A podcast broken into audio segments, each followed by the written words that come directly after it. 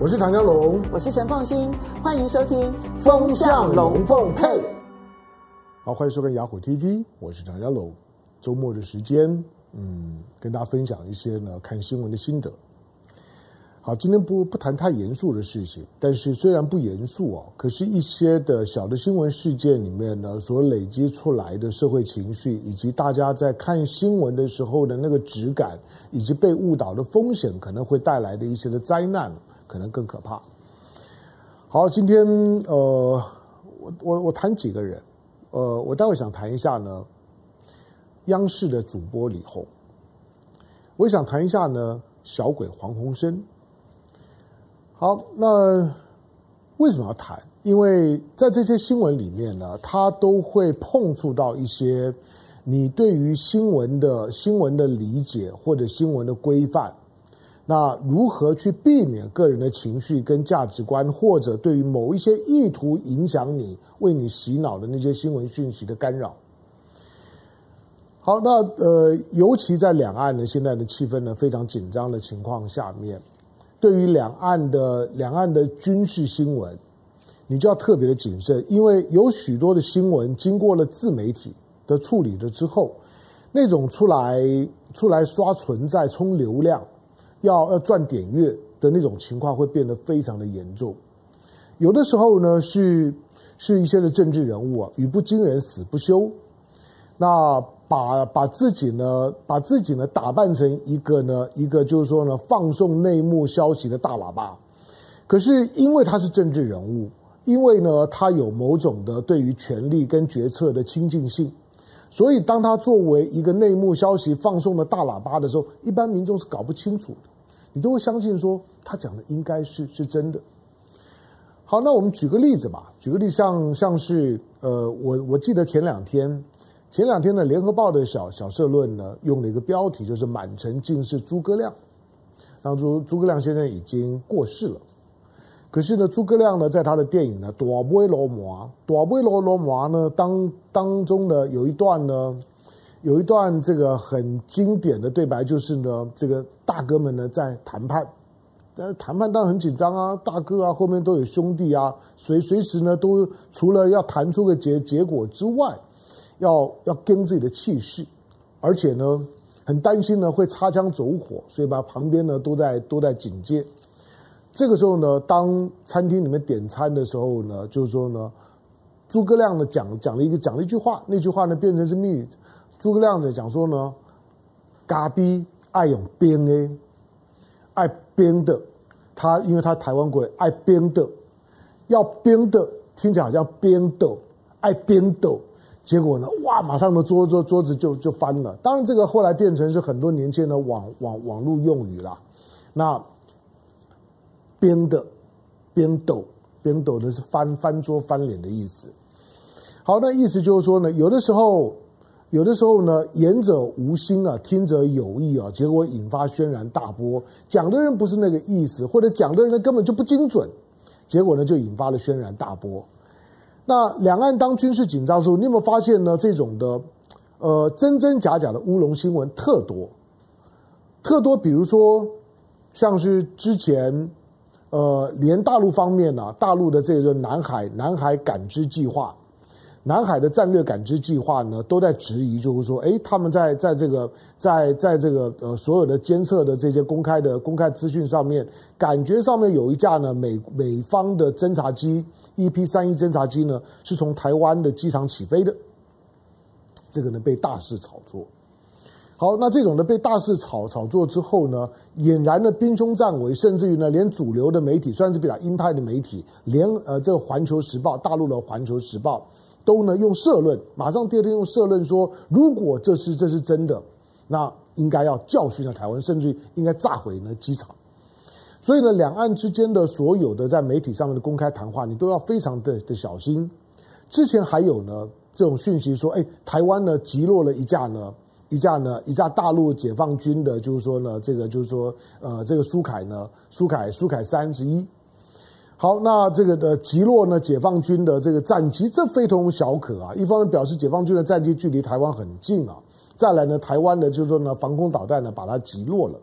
好，但是事后证明这条新闻呢也是乌龙新闻。可是呢，因为两岸的查证困难，这种网络上面的留言呢，一夸扩散速度呢非常非常的的快，就会把大家呢弄得非常的非常紧张。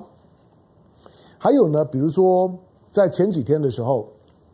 前几天呢，呃，大陆呢，大陆的长征十一号的这个就是说呢，火火箭运载火箭呢发射升空，所谓的一箭九星。一箭九九星就是一枚长征火箭上面呢有九颗卫星准备呢同时运送到了轨道里头，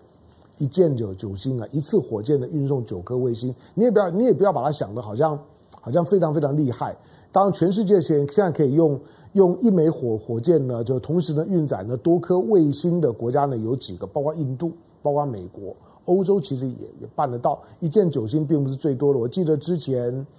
之前美国美国曾经一箭五十几几星吧，然后呢，印度呢曾经号称呢一箭有一百多星，所以呢，同时呢把多颗的就是说呢卫星借着一枚火箭呢运载到太空轨道，那个呢看起来是个是个是个蛮厉害的技术，但是那次的试射其实重点是它在海上平台，在黄海的海上平台当中发射的，可是你发现事后的媒体呢的重点摆在就是呢有布洛克。有部落客看了那个卫卫星的轨道之后呢，就哇，这个呢，长征十一号的卫卫星轨道呢发射了之后，因为呢它它是往往南飞行，黄海一射射了之后呢，它的飞行的轨迹从轨迹图上，因为轨迹是平面图，那发射的时候呢是直直的切过台湾，那直直的直直切过切过台湾之后，看那个看那个图，那当然不不得了，这俨然是一九九九六年的，就是说呢这个的飞弹危机的时候的那种的味道。好，但是实际上面来讲，如果你了解的，就第一个它是商用卫卫星，第二个呢，它早就在大大气层以外了。那这种在大气层以外，不是在领空的范围之内的卫星的这种火箭的穿越啦，或者卫星的穿越，这种天天都在发生。可是呢，当媒体当一个布洛克这样子用，而媒体正规的媒体大量的引用的时候，那大家又很紧张，觉得那又是另外一个挑衅。好，台湾的媒体呢，大家的报报道。换句话说，从一个名不见经传的布洛克看了一个图，看图说故事讲，可是主流的媒体呢，媒体就会跟进，跟进之后呢，渲染，渲染了之后呢，就大家的报道。有的时候呢，是来自于政治人物，好，比如说像是之前解放军在在九月十九号、九号、十号两天的时间呢，解放军多架次、多层次、全天候的进到了台湾防空识别区的西南空域，在呢东沙呢群岛的外头。那举行呢，我刚刚讲的多架次、多层次、全全时段的演习。好，那台湾的军方呢，当然疲于奔命啊，空军的升空应对。同时呢，你看到的是空军的部分，海上呢，应该呢也有呢水面舰呢在活动。因此，就有呢台湾的绿营的立法委员，好吧，就王王定宇吧，王定宇呢就就是对外讲，因为现在谈话性节目很多，经常成为呢这种的这种。未经证实或者自以为权威的这种的政治或者军事上的流言，呃，军事的流言很很可怕，因为这件事情可能是呢台湾的官方呢需要去去做某种的防控的，就像在台湾都知道，呃，中央疫情指挥中心或者中央银行。或者是呢，中央气象局，只要加上“中央”两个字的，就就就是告诉你，所有有关于我主管的业务的讯息，以我讲的为为准，其他人给我闭嘴。中央气象局不是每个人都可以自己说来说，哎，明天呢会下雨，明天有有台风，明天呢会有有地震，你敢这样讲，你就完了。那你所有的讲的讲的讯息都必须依据呢中央气象局所提供你的数据资料来分析，这 OK。你也你也不能够说呢，以这种央行的口吻说，哎，这个新台币呢，明天呢，明天呢会升值多少，或者会会贬贬值多多少，你也不可以这样讲。这个呢是央行的权责。同样的，中央疫情指挥中心今天呢有有有多少人染疫，疫情的状况如何，那都必须要等到他下午两点钟开记者会啊，你也不可以乱讲。可是呢，军军事的讯讯息这么的敏感，台湾现在却放任很多人乱讲，包括布洛克。好吧，那王王定宇就对外讲了，说，哎，那个，呃，解解放军，呃，在在东沙呢，东沙呢已经呢被解放军呢包围了三天呢七十二小时了，那还得了？那那等于是一种的准战争型行为啊！王定宇这样讲，好了，国国国防部呢过两天呢出来呢打脸说没有，只有呢六艘商船经过，国防部不能只这样说，国防部应该问王定宇说，你听谁讲的？你这样讲呢，危言耸听，制造呢社会的骚骚动。台湾是有社会安宁维护法的，你即使是个立法委员呢，你如果真的是无的放矢，当然我王定宇搞不好讲的是真的，只是呢，只是我们我们的军方事后呢轻描淡写，也搞不好是军方呢在隐隐瞒。王定宇讲的是真话，我不知道，因为我们又不在这现场。好，但是王定宇如果说国防部如果在这指责王定宇说没有，只有六艘商船经过东沙呢，并没有被包围。当天其实就我的理解，立荣航空呢飞东沙要载运呢东沙呢休假的这些呢海巡官兵的这些航班正常起起降，那表示应该是没有事啊，好吧？但是王定宇这样讲了之后，哇，大家又很紧张了。你就你就看到呢，这个在台湾的谈话性媒体呢，当天晚上隔天呢，又谈了一大波，赚点收视率，制造了一点点的这种的耸动感，社会社会气氛。那讲话的人呢，要不然就是哗众取宠，语语不惊人死不休，贩卖一点呢自己的内幕的消息。但是那个消息正不正确，对社会情绪所造成的骚动，那成本呢该如何去估量？这里面还牵涉到一个一个事情，就是说。台湾的媒体啊，台湾的主流的媒体为什么会这么喜欢引用自媒体、布洛克、网友们的讲话？你知道那样那样子的一个一个新闻的处理方式跟消息来源呢？虽然很耸动，因为网友讲话不太负责任。消息出来了之后啊，你往往就把它我看到的呢，可能是某一个报纸的电子报，我哪里知道你到底是抄谁的？而你这样子一个正规的媒体，你在报道就是说网络的新闻的时候，往往是未经证实的，来自一个一个部落客呢，看一个呢长征十一号的卫星轨道，说呢，它呢直直的穿穿过台湾的上上空，对台湾充满了军事威胁，你就用了。王定宇说呢，东沙呢被包围三天，你就用了。同样的，就《环球时报》呢，看到呢，就是南海的南海的，就是战略感感知说，哎，有有有有这个美国的军机从台湾的机场起飞，你就用了，你这些通通用，通通用用了以后呢，真的假的不不知道。可是你看到这种的新闻，现在层出不穷，几乎天天有，但是你都不知道真假。你看了之后，你当然会觉得真的，因为你你你不是去看某一个网友的部落格。你不会去看那个人的脸书，可是当大媒体用了之后，它就成为一个呢全国版或者是主流媒体上面呢被广泛谈论的话题。好，那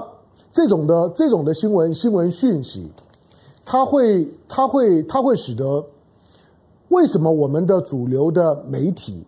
你是主流，你是正规的媒媒体，你要知道台湾现在虽然报纸啊，虽然报纸或者网络媒体。本身呢是开放的，没有所谓出版法的限制。你你想要办报纸就可以办报纸，可是如果你是电视，如果你是电台，你是无线电视，你都是有证照的。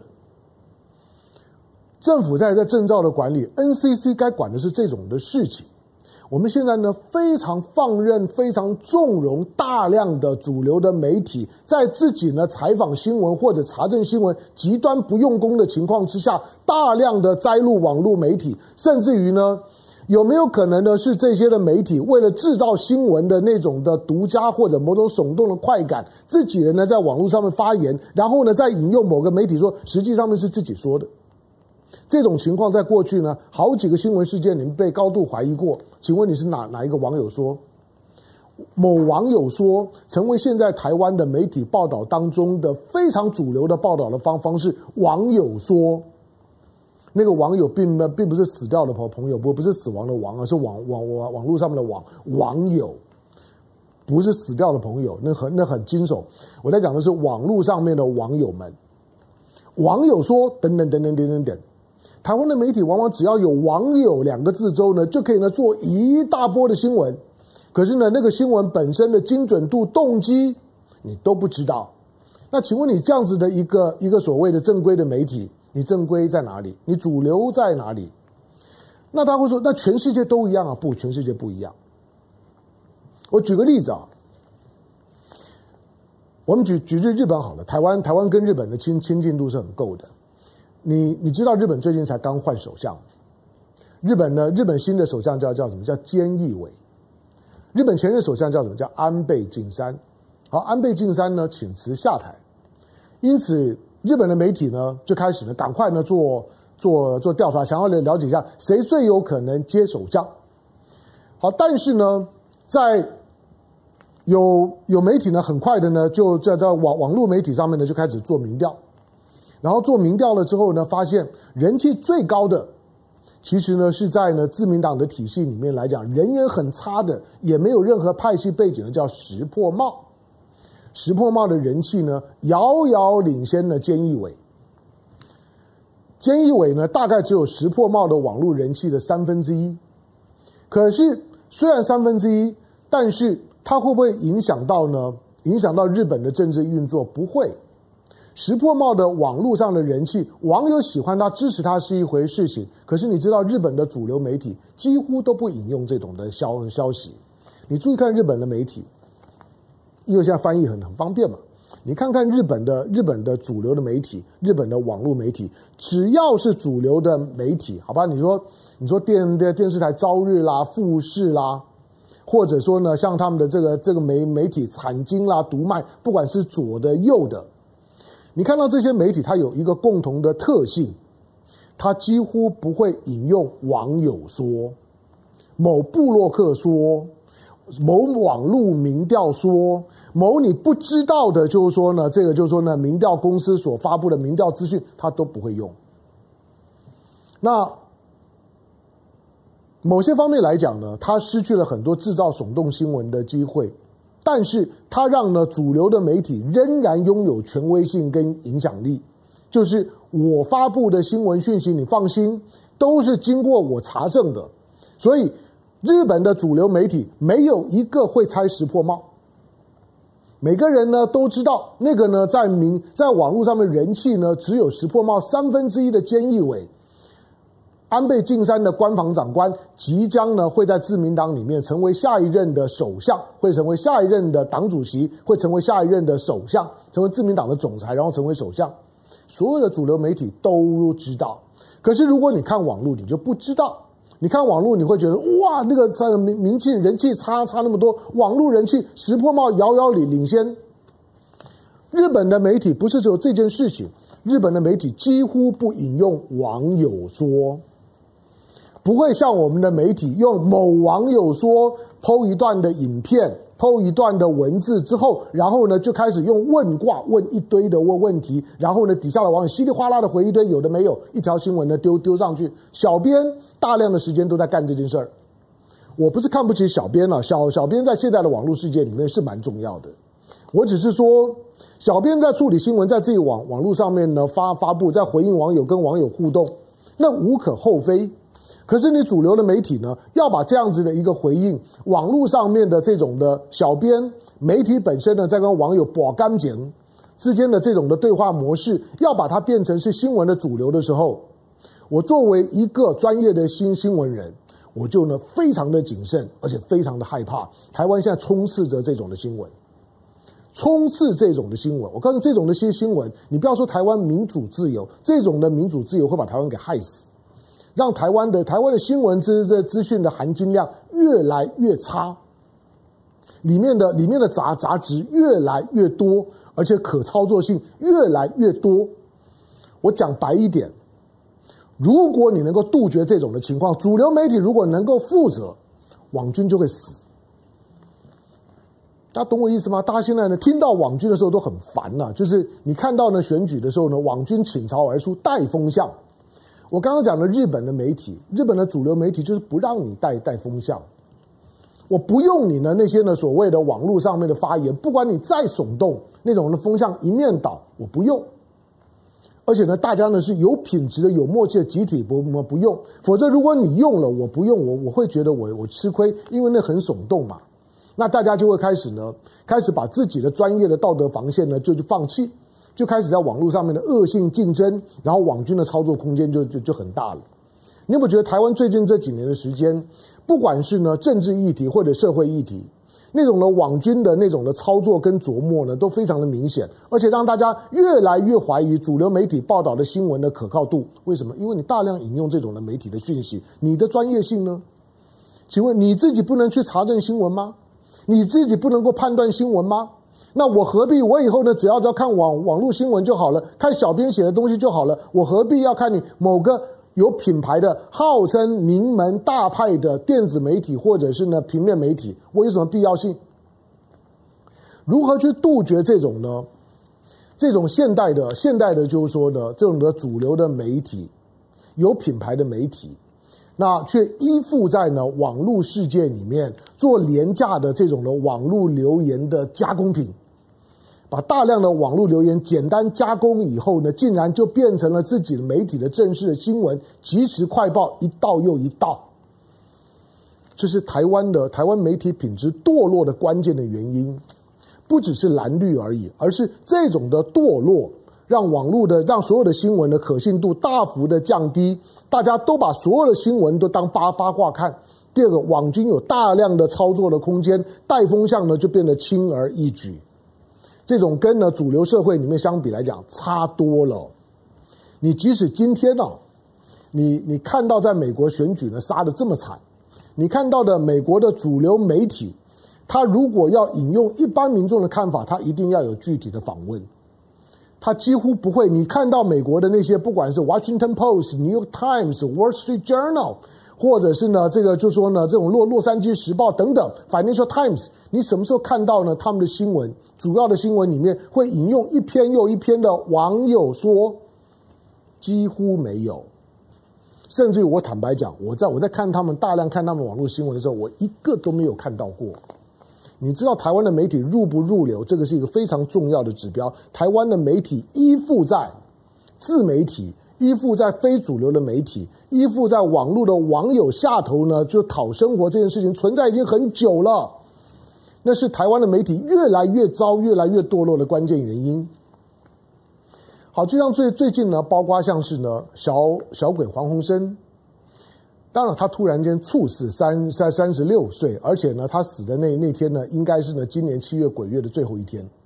好，所以网络上大家谈很多了，他就更。但那个呢，我我觉得有有的人喜欢他，你你看综艺节目，你认识他的，再加上这么的年年轻，前途一片大好，跟他工作过的人对他呢也都都多所赞美，觉得是一个是一个个性很 nice 的年年轻人，走了大家当然很惋惜。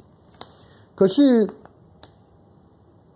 当台湾的媒体呢讨论很多的时候，CNN，CNN 呢也是一样，他们的小编呢就把 CNN 呢是在全世界各地抓的抓新闻，他们的那种新闻就抓来翻译一下就丢丢上去，谁谁想看谁会看不知道，他就把它当做是即时新闻就把它丢上去了。那 CNN 当然不会去抓呢某网友说他抓的都还是正规的媒媒体的报道，可是呢台湾还有第二个呢媒体的乱象呢叫做出口转内销。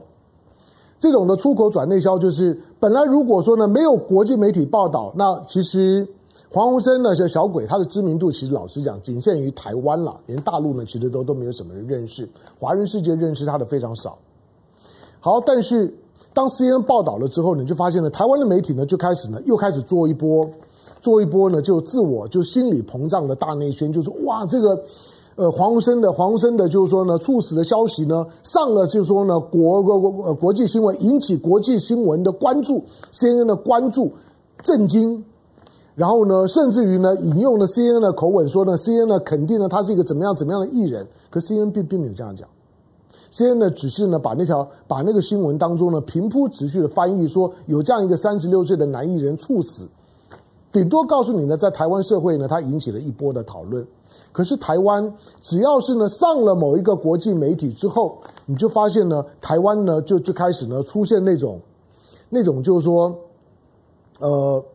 自我吹捧式的，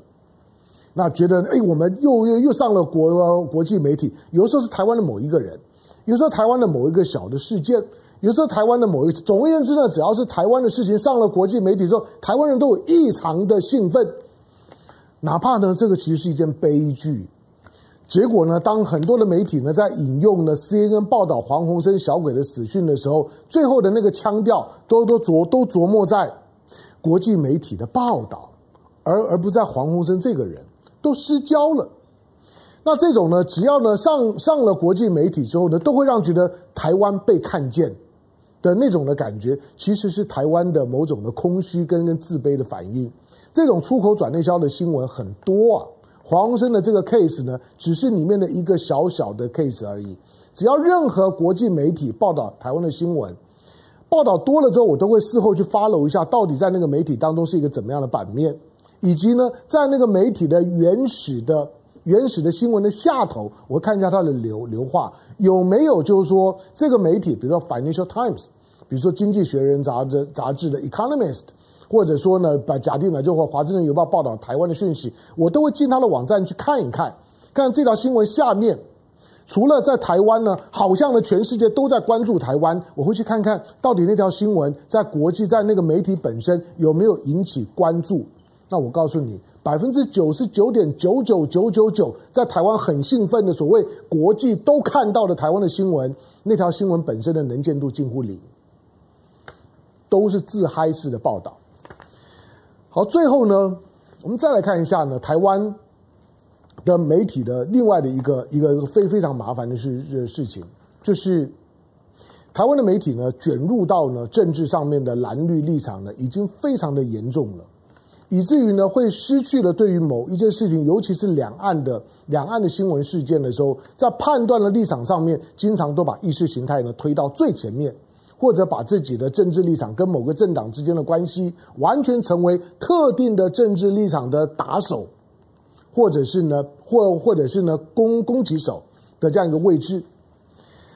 最近海峡论坛，对了，海峡海峡论论坛呢，现在大家知道王金平也不去了，那很多呢台湾的包括工商企业界呢也都不去了，现在呢可能开还是开。但是新党的，大概还是有代表，还是有些台湾的台湾的，就是代表呢会会会会去，但代表性因为国民党不参加嘛，当然就大幅的降低，而民进党又杯葛，王金平也去不了，所以呢那个热度呢就就消退了，话题就就没有了。好，那为什么会这样子？关键的原因呢，就要开始呢找代罪羔羊，找到一个叫李红的。李红是谁？李红我我我认识啊，李红。中央电电视台，大陆呢，北京呢，中央电视台，既然叫央视嘛，我刚刚前面才讲，只要加上中央两个字的，它都有权威性，都在告诉你说呢，我所释放出来讯息呢，都是权威的一些讯息，我的态度呢，都是权威的态度。这个中央电视台是它的国营电视台，是官媒中的官媒，这没有疑问。好，可是作为一个媒体，那。这个叫做海峡两岸的这个呢，在央视里面唯一呢专门呢谈两岸问题的这样一个谈话性的节目，李红呢是主持人。李红呢在这个在节目当中来讲，谈到了王金平呢要来要来就参加海峡论坛，他谈到了求和，说他是来求和的吗？求和这两个字呢就被大做文章。绿的开始一轮的猛攻，蓝的呢就开始觉得，嗯，这样子讲的话呢，让我呢，让我呢出不去。我觉得站上去之后呢，我会会会受伤，所以到最后呢，算了，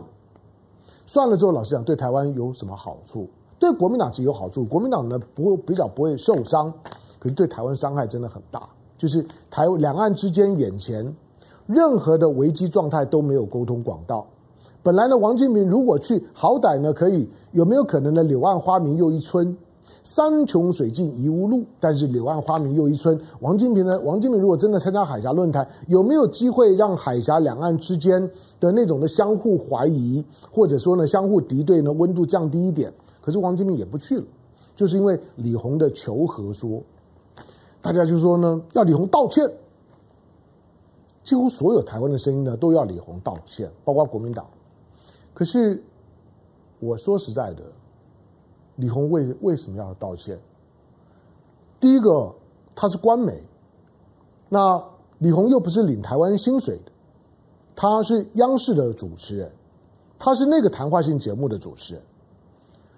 央视没有叫他道歉，央视觉得他没有问题，央视基本上面呢，对于他的他的节目的播出，你可以说呢，他限制很多，审查很严，这这点我基本上都都都同意。可是就是因为他限限制很多，所以主持人甚至于来宾不是可以呢，像我一样站在这个地坐在这个地方呢，我就哇啦哇啦讲个讲个十几二二十分，哪有这么大的自由度？他们所出去的言语基本上面事前呢都都都有稿子，事后呢也都会经过他们比较细腻的审查，避免出错。李红只是主持人啊，你以为他有这么大的权权柄去决定节目的调子？他只是呢。影响那个节目的因素之一，甚至我跟你说，不止不是唯一，甚至于呢，不是最大的。第二个，我常常说，当我作为一个媒体人的时候，我们动不动就要叫人家要道歉，政治人物要下台，媒体要道歉。请问你，我我为什么要要道歉？我做媒体人，有一种情况下面，你叫我道歉，我一定道歉。就是如果我我讲的话跟事实不符，我引用的数字错了，我引用的新闻背景错了，我讲的那件那件事是事情呢，跌沟倒菜都搞错了。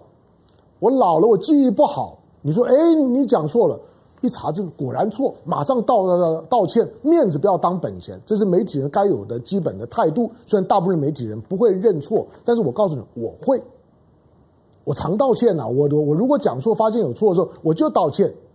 可是如果今天我讲的是我对这件事情的看法、观点，我为什么要道歉？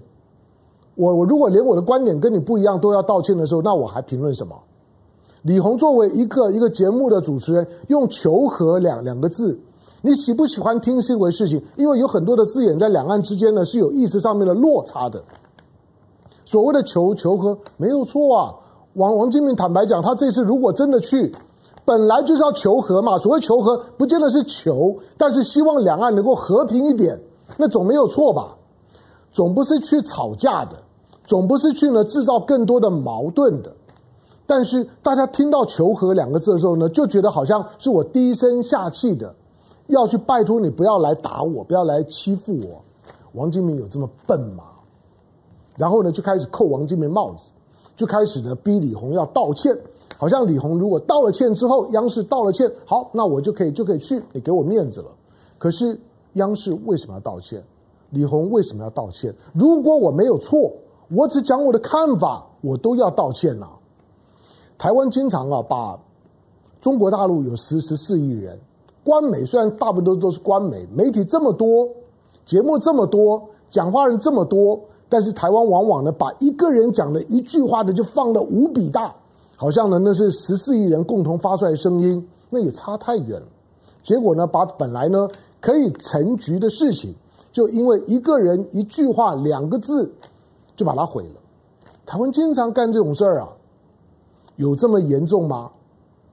其实莫听啊，穿林打叶声啊，何妨吟啸且徐行。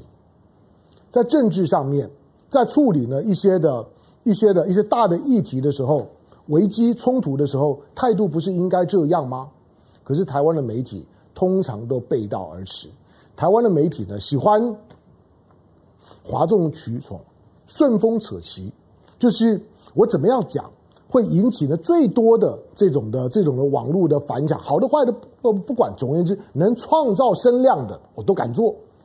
而新闻的品质，新闻的该基本具备的素养，反而呢都放一边。